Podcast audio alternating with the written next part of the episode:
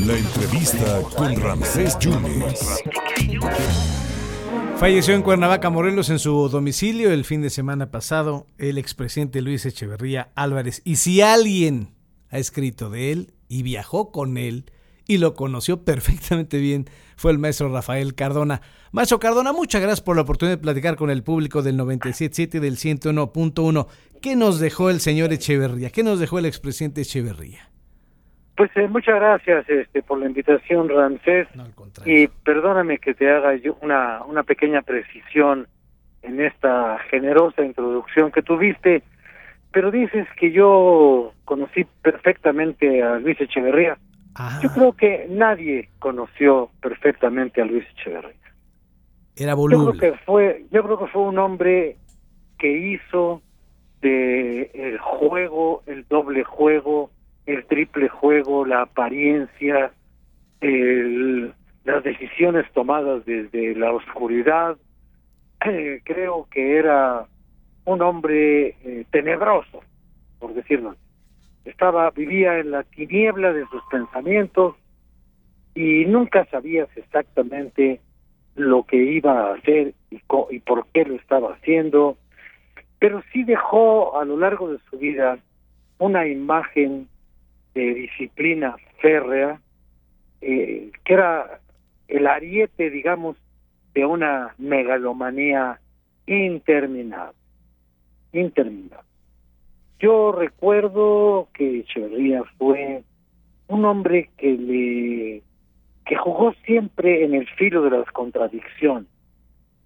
Por un lado, era el mejor amigo en aquel tiempo de Fidel Castro y era capaz de insultar al fascismo español, romper relaciones con Chile, cargarse absolutamente hacia la izquierda, defender al tercer mundo y por la otra en México aplicar la mano dura en contra de los movimientos guerrilleros, por ejemplo, y generar circunstancias de polarización política eh, que llevaron, pues, entre otras cosas, al asesinato de Eugenio Garzazada, con lo cual, pues, su relación con el sector privado se complicó de una manera absurda y absoluta.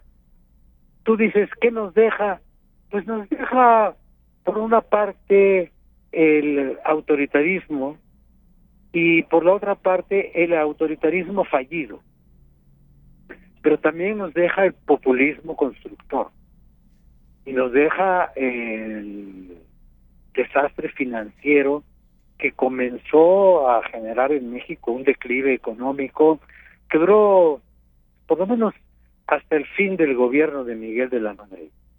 Fueron tres sexenios en los que México primero se hundió en un pozo y luego tardó mucho tiempo en remontar ese atraso, el atraso de la deuda, el atraso de las finanzas manejadas al capricho presidencial, sin contrapesos, con un Banco de México que solamente servía para imprimir billetes y generar una inflación descontrolada, y algunas cosas eh, graves como este del manejo irresponsable de la deuda, las devaluaciones financieras y todo lo demás.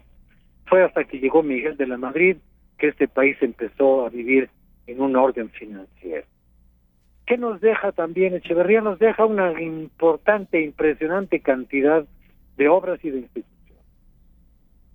Él construyó, él creó el Infonavit que le ha dado vivienda a más de 10 millones de mexicanos.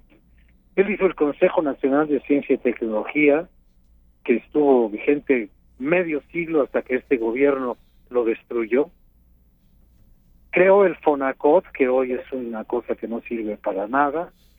Creó el, eh, el FONATUR y nada más hizo el desarrollo de Cancún y de Los Cabos, que son los puntos eh, más altos de la industria turística mexicana.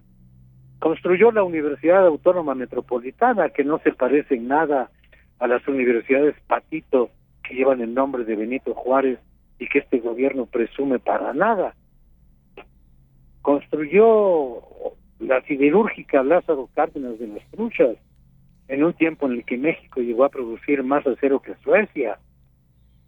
Construyó también la carretera transpeninsular que conectó las, los dos estados y creó el estado de Baja California y terminó la constitución de la Federación Mexicana haciendo estados a Quintana Roo y a Baja California Sur que eran territorios.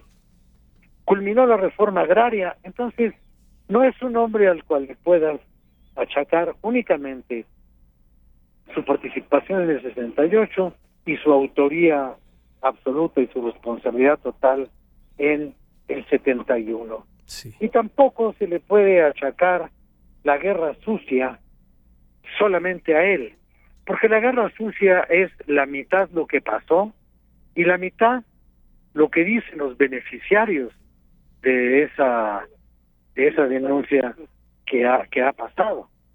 Entonces, sí sería justo que hubiera una comisión de la verdad para dejar en claro todo eso. Claro. Lo que sí creo yo que es responsabilidad absoluta, culpa absoluta y crimen total de parte de Echeverría fue lo ocurrido en 1971 durante la llamada tarde del halconazo. Eso fue una torpeza política porque lo que él quería era hacer a un lado a Alfonso Martínez Domínguez. Pero pudo haberlo hecho a un lado de una manera menos eh, violenta, sin cargarse vidas ajenas de por medio. Sin embargo, lo hecho, hecho está y todo ya es historia. ¿Y sabes qué es lo más maravilloso, mi querido maestro francés, sobre la historia? Sí, maestro. Que la historia nos guste o no nos guste, la conozcamos o no la conozcamos, la historia ahí está y no pide permiso. La historia está, lo que pasó ahí está, los hechos ya transcurrieron, ya la, la verdad ya está escrita, no importa quién la haya escrito. Y cuando la gente dice, la historia me juzgará, se equivoca. La historia no juzga, la historia es juzgada. Maestro Cardona, muchísimas gracias por estas reflexiones. Gracias. Gracias, gracias y buenas tardes. Muchas gracias al maestro Rafael Cardona, que vaya, vaya que sí cubrió a Luis Echeverría Álvarez diciendo nadie pudo conocer a profundidad al expresidente Luis Echeverría y en otro momento dijo que Luis Echeverría pues morirá, ante, obviamente lo dijo hace seis meses, morirá en silencio, pues ahí está las palabras que dice Rafael Cardona en torno al expresidente Echeverría que ha fallecido el fin de semana a los 100 años en Cuernavaca, Morelos. Rafael Cardona.